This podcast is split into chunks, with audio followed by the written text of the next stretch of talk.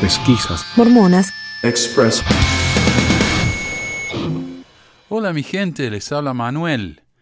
Estoy acá rompiendo mis vacaciones porque me ha llegado una noticia increíble, espectacular. Mira, el primero en mandarme esta noticia fue Vanina, mi amiga, y después de ella me llegaron como 300 versiones más. Le agradezco todo lo que me pasaron esto. Y la verdad que esto es la, la noticia más impactante acerca de la iglesia este año. Y es que resulta que la iglesia, dice el Washington Post, que ya lo he dicho anteriormente, el diario más importante de los Estados Unidos, podemos decir el New York Times, pero para mí que es el Washington Post. Pero bueno, ah, el Washington Post publicó un artículo que dice la iglesia mormona ha engañado a sus miembros con un fondo de inversión extento de impuestos de 100 mil millones de dólares, alega un denunciante. Ahora, la palabra engaña es bastante fuerte. El artículo en inglés dice mislead, que significa engañar, pero más que nada como, como hacen los magos, ¿viste? Que, que te distraen con, con lo que hacen con una mano, mientras que con la otra te hacen el truco.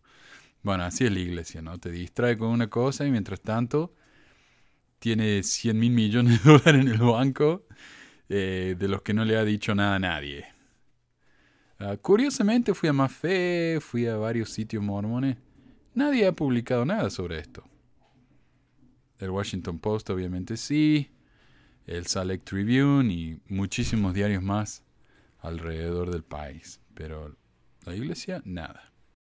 Y dice, un ex gerente de inversiones alega en una denuncia que presentó ante el Servicio de Impuestos Internos, el IRS, que la Iglesia de Jesucristo de los Santos de los últimos días ha acumulado alrededor de 100 mil millones en cuentas destinadas a fines benéficos, según una copia de la queja obtenida por el Washington Post.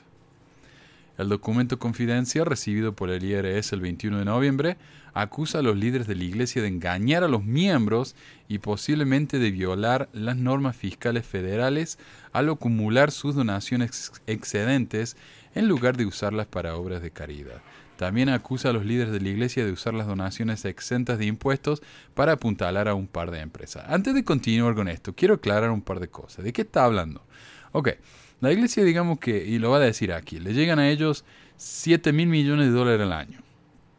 Mucha plata. Con esa plata pagan todos los... Eh, la limpieza de los templos, de las capillas, eh, abren capillas nuevas, templos nuevos, con ese dinero, ¿no? Y después de pagar todo eso en el mundo, les sobra. Les sobra plata. Y esto es solamente de los diezmos. O sea, no estamos hablando de los, del dinero que ellos tienen en inversiones en diferentes cosas. Esto es solamente del dinero de los diezmos. De esos 7 mil millones les sobra mil millones al año. A esos mil millones como son exentos de impuestos, ellos no pagan impuestos por esos 7 mil millones porque son diezmos a una iglesia y la iglesia supuestamente usa esos diezmos para pagar sus gastos y para obras de caridad. Pero en lugar de, de usar esos mil millones en obras de caridad o algo así, los pone en el banco a ganar intereses. Eso va en contra de la ley. O sea, no en contra de la ley, en contra de las reglas, digamos. Porque ellos pueden hacer lo que quieran con ese dinero, siempre y cuando ellos paguen impuestos de ese dinero. Pero ellos no pagan impuestos de ese dinero porque dicen, no, nosotros somos una iglesia, esta plata es para caridad. Caridad las pelotas. Esa plata está en Wall Street. Y como dice acá, ya han juntado 100 mil millones de dólares que tienen guardados en el banco. Y ya a mí me parecía que esos 33 mil millones que descubrimos hace como un año atrás era la punta del iceberg, era, era el comienzo nomás de la historia. Hemos encontrado el triple de ese monto este mes, hoy, ayer, perdón, ayer salió este artículo. Así que ahí está. Y la iglesia como siempre digo, es un negocio. Hoy absolutamente no nos queda duda. La iglesia es un negocio disfrazada de religión que tiene un montón de plata en el banco mientras que no dona nada a los de caridad. Y ya vamos a hablar más de eso porque tenemos Un portavoz de la iglesia no respondió a las preguntas detalladas del post sobre la queja. Qué curioso. Ellos son rápidos en comentar, pero ahora mm, se quedaron callados. La iglesia no proporciona información sobre transacciones específicas o decisiones financieras, dijo el portavoz Eric Hawkins en un comunicado. La queja ofrece un vistazo a las finanzas mantenidas encubiertas de una de las organizaciones religiosas más visibles de la nación, con sede en Salt Lake City detalla una fortuna de la Iglesia que supera con creces las estimaciones anteriores y, abarca acciones, bonos y efectivo. La queja fue presentada por David A. Nielsen, un mormón de 41 años, que trabajó hasta septiembre como gerente de cartera de la División de Inversiones de la Iglesia, una compañía llamada Ensign Peak Advisors, que se encuentra cerca de la sede de la Iglesia. O sea, el Ensign Peak Advisors es una empresa eh, de contabilidad, no sé cómo miércoles, no sé, yo no soy contador. Eh, acá me van a corregir y yo les agradezco. Pero esto es una de esos, cuando uno quiere invertir dinero en la bolsa, tiene que hacerlo por medio de un... Eh, ah, no sé cómo se dice, le, te pido disculpas, pero esa es la, la, persona esta, ¿no? Es un agente, un corredor de bolsa. Miércoles, ¿pa' que habláis y no sabí, weón? que toma nuestro dinero y lo invierte por nosotros. La iglesia tiene su propia empresa de inversiones llamada Ensign Peak Advisors. Ok, ese es de la iglesia, está ahí al lado de la iglesia. Eh, y bueno, dice acá, las organizaciones sin fines de lucros, incluidos los grupos religiosos, están exentas de pagar impuestos sobre sus ingresos en los Estados Unidos. Ensign está registrada ante las autoridades como una organización de apoyo y auxiliar integrada de la iglesia mormona. O sea, es parte de la iglesia esta empresa. No tienen ningún problema en admitirlo porque es la empresa que administra el dinero de la iglesia. parece muy bien. Esto le permite operar como una organización sin fines de lucro y ganar dinero en gran medida libre de impuestos en los Estados Unidos. Ah, entonces cuando me dicen a mí, ¿y qué te importa si este no es tu plata? ¿Cómo que no es mi plata? ¿Cómo que no es mi plata? Yo le doné miles de dólares a la iglesia en mis años de miembro. ¿Para qué? ¿Para que ellos lo pongan en el banco y se, y se llenen de plata con los intereses? No. Yo no le doné la plata para eso. Segundo, yo como ciudadano de Utah, con mis impuestos estoy apoyando a la iglesia, porque ellos con sus miles de millones de dólares no pagan un peso de impuestos. Entonces, todo lo que ellos podrían hacer para beneficiar al Estado, en vez de andar construyendo malls y departamentos de lujo, ellos podrían pagar sus impuestos y que con esos impuestos mejoren las calles, mejoren los puentes, arreglen los parques, arreglen los hospitales, lo que sea, las escuelas. No, no, ellos no pagan un peso de impuestos. Y cuando pueden, la luchan. Donde, en los lugares donde tienen que pagar, la luchan como hicieron en Inglaterra. La luchan porque no quieren pagar un peso, no les gusta contribuir a ellos con el resto de la comunidad. Ah, si es un mall para embellecer el centro, como dicen ellos, para dar trabajo y ganarse un montón de plata de paso, ahí sí están dispuestos a, a invertir. Pero pagando los impuestos para arreglar las calles, los pozos de las calles, no, eso no. Eso la iglesia no tiene ningún interés. Pero bueno, estamos hablando. Entonces esto a mí me afecta eso. Personalmente a mí me afecta porque yo manejo por la calle, yo enseño en una escuela, mi salario viene de los impuestos de la gente, entonces cuando la iglesia se guarda esos miles de millones en vez de pagar los impuestos como debería, en vez de hacer como dice el artículo de fe, estamos sujetos a reyes, bla, bla, bla, no, ellos mienten, esconden su dinero y no pagan un peso. Y ese es el problema, es que ellos, eh, eh, de acuerdo con lo que están haciendo acá, las inversiones que están haciendo, la manera que están usando el dinero, ellos deberían estar pagando impuestos con esto. De otro modo, ese mil millones que les sobró tendrían que estar repartiéndolos en caridad, pero no lo hacen.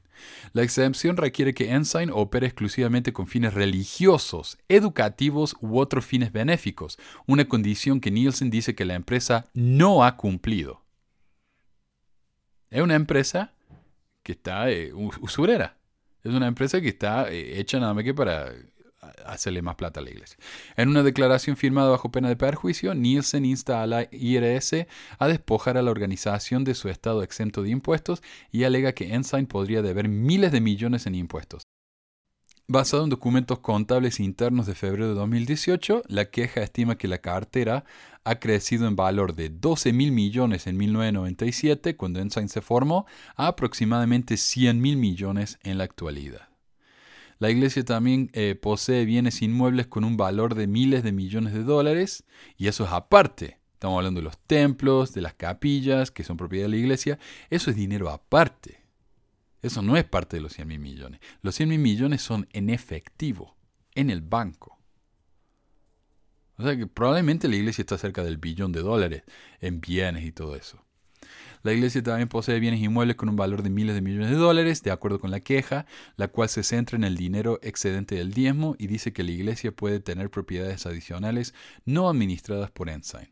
Al acumular esta riqueza... Sí, porque la iglesia tiene otras empresas que, le, que les guardan el dinero. La Ensign es nada más que para administrar los diezmos.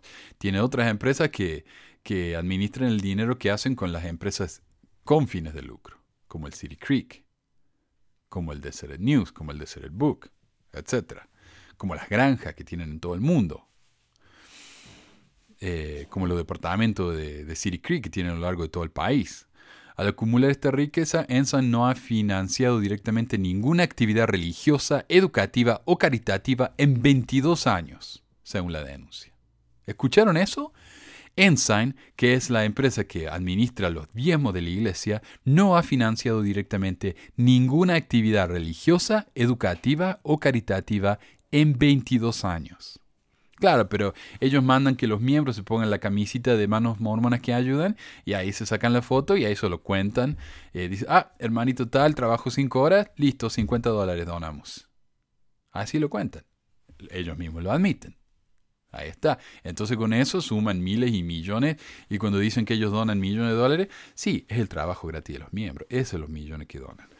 Philip Hackney, un exfuncionario del IRS que enseña leyes tributarias en la Universidad de Pittsburgh, se llama Hackney, ah, dijo, si tienes una organización benéfica que simplemente acumula un cofre de emergencias año tras año y no gasta dinero para bienes benéficos, eso no cumple con los requisitos de la ley de impuestos.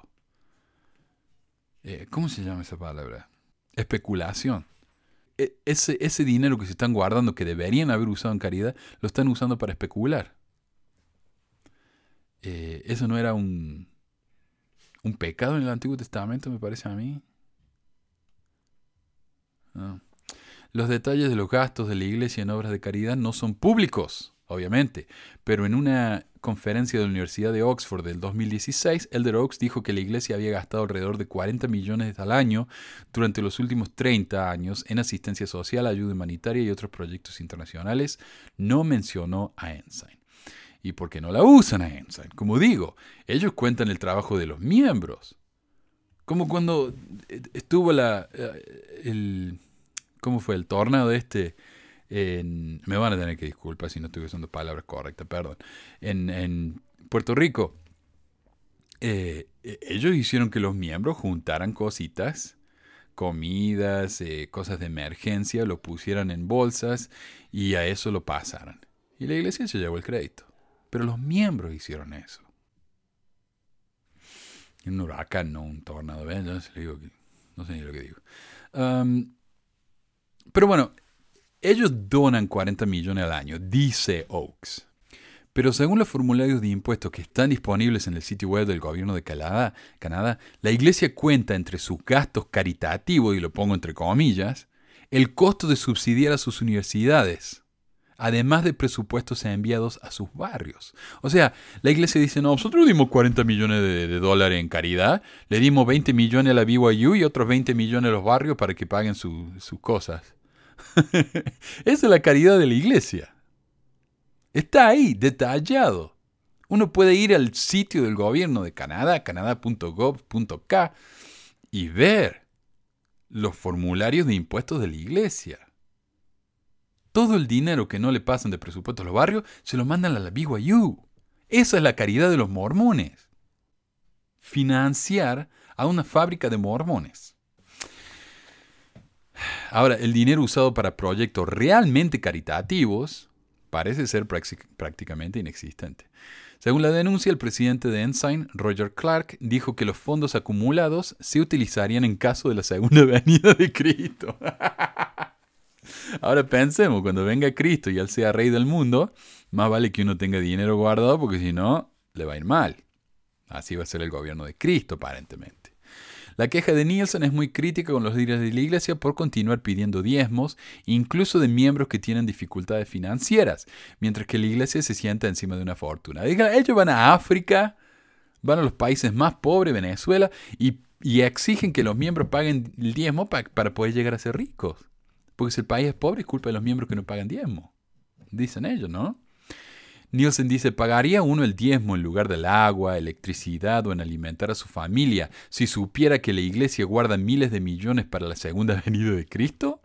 Escribió en la narrativa de 74 páginas que acompaña su queja.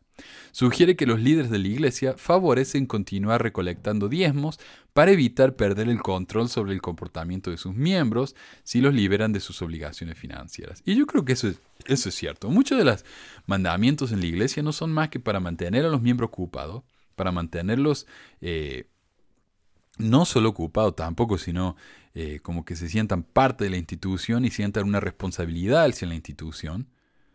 Entonces tienen que ir. Eh, e-, ellos se sienten también especiales al cumplir con esos llamamientos, ¿verdad? Ir a la capilla, ir al templo, eh, hacer la misma obra por quinta vez por el abuelito y todo eso. Es mantener a los miembros ocupados y con la cabeza pensando siempre en la iglesia.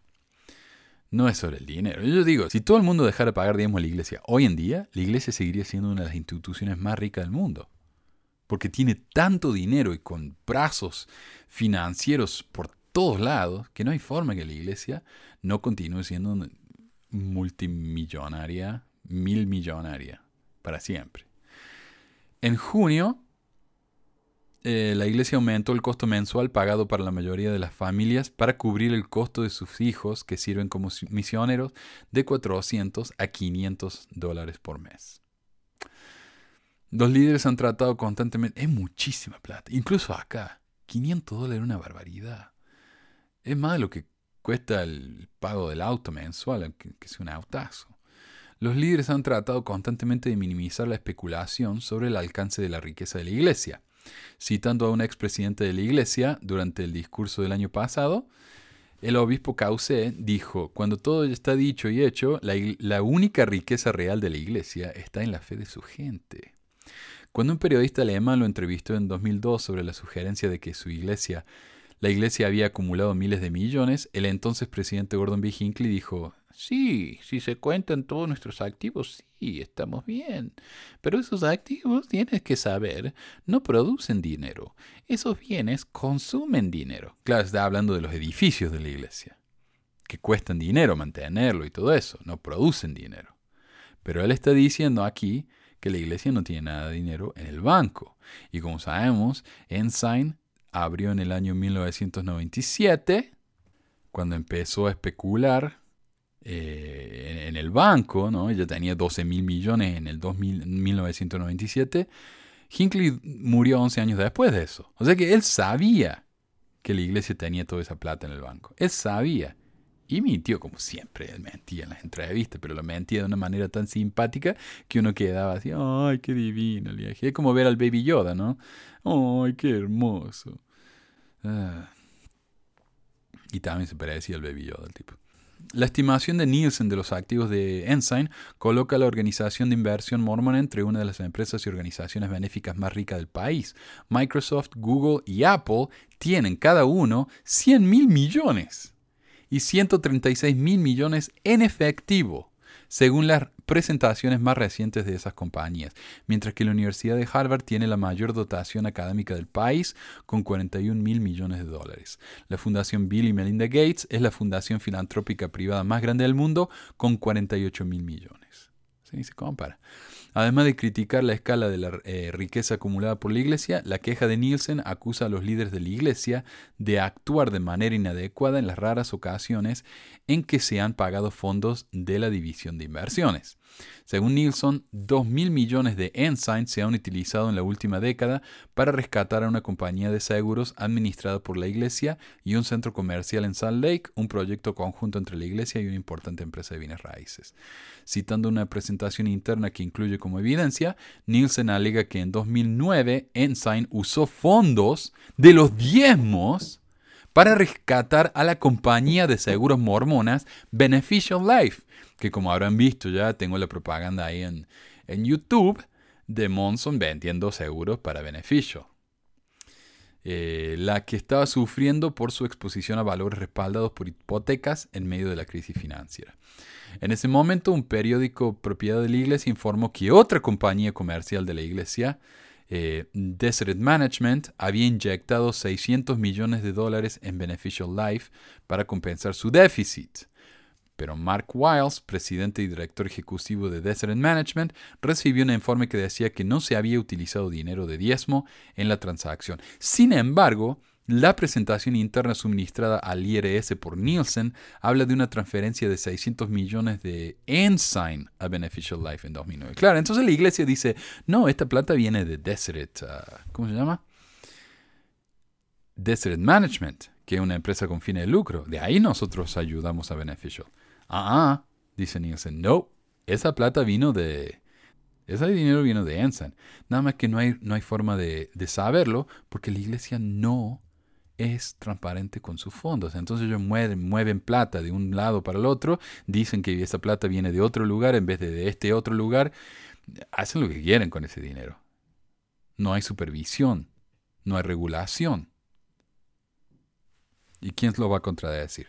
A menos que alguien como el tipo este venga y diga, no, yo sé lo que pasó, acá están los documentos, vean, la iglesia mintió. La iglesia usó dinero de los diezmos que no está autorizada para usar con fines eh, lucrativos, sino que solamente para educación y caridad o propósito religioso, lo usó para eh, ayudar a una empresa de seguros. Increíble. Nielsen dijo que los fondos fueron tomados específicamente de la cuenta de Ensign, que recibe el expediente de los diezmos. Eh, eh, Nielsen dijo que la transferencia no fue tratada como un préstamo y no fue registrada como una inversión en el balance de Ensign.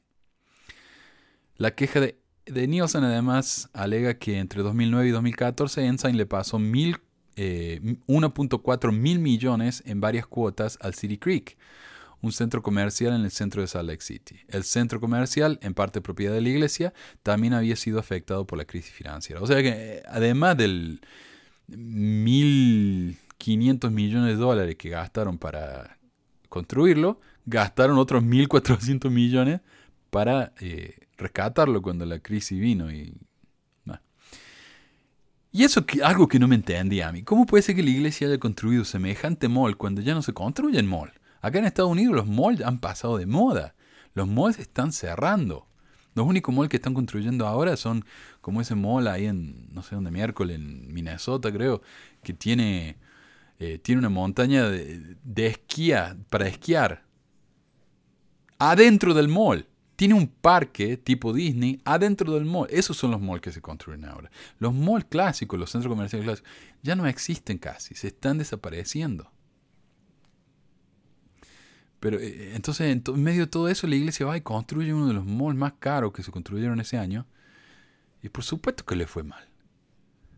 Especialmente cuando le estaban dando terrenos gratis, eh, alquiler gratis a Nordstrom y a Apple, nada más que para robar celos del Gateway. Se fueron todos ahí al City Creek porque la renta era gratis. ¿Cómo van a ganar dinero entonces? Esas son las tiendas más grandes que tienen. ¿Cómo van a ganar dinero? Para mí eso fue un daño nomás que le hicieron al Gateway. Que el Gateway está en el centro de, Salt Lake y ahora está, eh, por un tiempo estaba vacío era un pueblo fantasma eso, porque todas las tiendas se le estaban yendo, porque se las robó el, el City Creek. Entonces, ¿qué dicen ellos? Que el City Creek fue para embellecer la ciudad, para ayudar a revitalizar el centro de... No, ellos destruyeron una parte del centro de Salt Lake para beneficiar la manzana del templo. Eso es todo lo que hicieron. Y ahora uno va al, Gateway y es diferente, ya no es más un centro comercial, es un centro de eventos. Porque los centros comerciales no funcionan ya. Hasta el, los Macy's, acá en mi barrio, el Macy's, que es una de las tiendas eh, de departamento que le dicen acá, ¿no? De ropa, de joyería, todo eso, una de las más grandes del país, cerró. Duró un año y medio y cerró. Las tiendas de descuento sí funcionan, pero ellos no van a abrir una tienda de descuento eh, como que, como el Nordstrom Rack o uno de esos, ¿no? El Dealers, Dealers, pero no van a abrir un Dealers en, el City Creek, muy, muy roñoso eso, muy, muy por debajo de sus estándares. Entonces, claro, la cosa no le está yendo bien. Eh, en una declaración al Post, la iglesia dijo que todos los ingresos que recibe finalmente apoyan su misión. Las inversiones se pueden acceder en tiempos difíciles, dijo el comunicado. Las reglas del IRS establecen que las organizaciones sin fines de lucro no deben proporcionar beneficio sustancial a intereses privados y que las ganancias de las organizaciones religiosas registradas no deben beneficiar a ningún individuo o accionista privado para evitar poner en peligro el estado extento de impuestos. Bueno, dice que Nielsen presentó al IRS en Ogden eh, sus documentos, evidencias en un pendrive, decenas, dice, de documentos, de eh, papeles del banco y personas con las que se pueden contactar para preguntar eh, más información. Dice, la denuncia describe cómo los líderes de Ensign protegen agresivamente su información financiera. Los empleados del Ensign están entrenados para ser especialmente sensibles sobre los datos que fluyen fuera de la corporación, dice la denuncia. Por supuesto, todas las corporaciones necesitan proteger su información, pero las medidas del Ensign llegan a las fronteras de la paranoia. Y alguien me dijo, ¿y vos te crees que Facebook o Apple, eh, ellos publican sus, sus números? Y cuando me hicieron esa pregunta, yo fui a Apple y a Google y encontré esa información. Ellos la comparten en su sitio web. Cuánto dinero invirtieron, cuánto dinero eh, ganaron ese año, dónde están invirtiendo su dinero, todo está transparente. Y ellos no tienen por qué mostrar eso, pero lo hacen para que todo el mundo pueda ir y verlo. Incluso tienen un programa como una especie de podcast que graban una vez al año hablando de, en detalle de todas sus ganancias y gastos y todo eso. Entonces sí, lo hacen. Dice, solo cuatro ejecutivos principales de Ensign pueden ver los estados financieros completos de la compañía, de acuerdo con la denuncia, y los miembros del personal de inversión solo pueden acceder a información sobre los archivos de Ensign, los activos de Ensign relacionados con su propia área de trabajo. Poco ha sido revelado públicamente por Ensign, cuya dirección de sitio web redirige a los visitantes a la página de inicio de la iglesia. Entonces, claro, los que están a cargo de construcción solamente pueden ver los números de construcción. Los que están a cargo de limpieza solamente pueden ver información sobre limpieza. Ellos no pueden ver todo la información de todo el, eh, la cartera ¿no? de inversiones. Ah, acá estoy en ensignpink.com y parece que han cerrado el sitio web. a ver. Eh, ha desaparecido el ensignpink.com. Bueno, el sitio, el sitio web ya no existe más. Curioso. Y dice, ah, son tan eh, paranoicos en compartir su información que incluso la, dice aquí que los, los formularios que llenan para el IRS, que es el, el, gobierno, los impuestos que llenan, dice, los papeleos que llenan, dice, Dice, la declaración de impuestos requiere que el Ensign revele el valor total de sus tenencias, las que según la queja han sido de decenas de miles de millones de dólares por años. En esas declaraciones, Ensign a veces ha declarado que tenía un millón, otras veces más de un millón, y una vez dejó esa sección del papeleo sin llenar. Durante su entrevista del 2002, o sea, el, el problema de nuevo, ¿quién le importa si ellos quieren tener 3 trillones de dólares en el banco si la iglesia quiere hacer eso. Pero las reglas de los impuestos en este país exigen que ellos paguen impuestos en ese dinero, pero no lo hacen. Prefieren esconder, mentir, eh, hacer trucos de números para que nadie se entere cuánto dinero realmente tienen para no tener que pagar impuestos. Impuestos que a mí como digo, personalmente me afectan. A todos los ciudadanos de Utah nos afectan, seamos mormones o no. Entonces la iglesia lo que está haciendo es, está haciendo deshonesta, mentirosa, está mintiendo a sus miembros y como dice acá muy claramente, los está engañando. Dice durante su entrevista del 2002 con un periodista alemán, se le dijo a Hinckley que varias denominaciones importantes en Alemania publican los registros de sus finanzas. Y aquí también. ¿Por qué no los mormones? Pensamos que la información pertenece a quienes hicieron la contribución y no al mundo, dijo Hinckley, quien murió en 2008. Sin embargo, vayan ustedes a encontrar esa información. Paguen diezmos o no. Buena suerte. Y bueno, ese fue el reporte especial de hoy. Eh, estoy... Ahora vuelvo a las vacaciones, ah, pero no podía dejar de pasar esto. Esto está increíble. Uh, Navidad una semana, feliz Navidad a todos, feliz Hanukkah, si alguien celebra eso, feliz uh, Kwanzaa, no sé, feliz cualquier cosa. Eh, feliz Año Nuevo y estaba pensando el, el, programa sobre el 2019 en el mormonismo. Tal vez me lleve un tiempo, no, lo voy a, no va a ser lo primero que publique en el 2020, pero lo voy a publicar.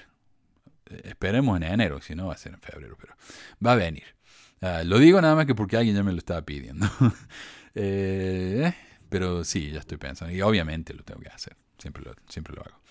Gracias a todos. Muy, muy felices fiestas para todos. Y salud. Nos vemos en el 2020. Adiós.